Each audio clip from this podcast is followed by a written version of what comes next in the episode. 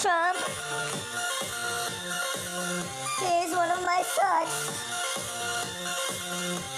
I hate you, Trump. I don't. I can say I hate you because I don't know you.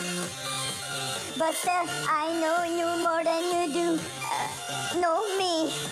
You don't know me, but I know you because of TV.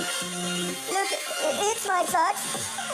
One- at least one of my socks. It's not two, but but next week I might say I showed you two, but I just showed one. But I can say whatever the fuck I want. I'm Donald Trump.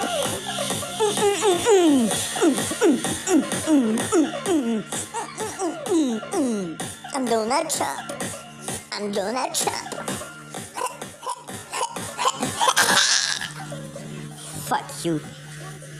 You cocksucker. Je suis un gros cheval, je suis un gros cheval.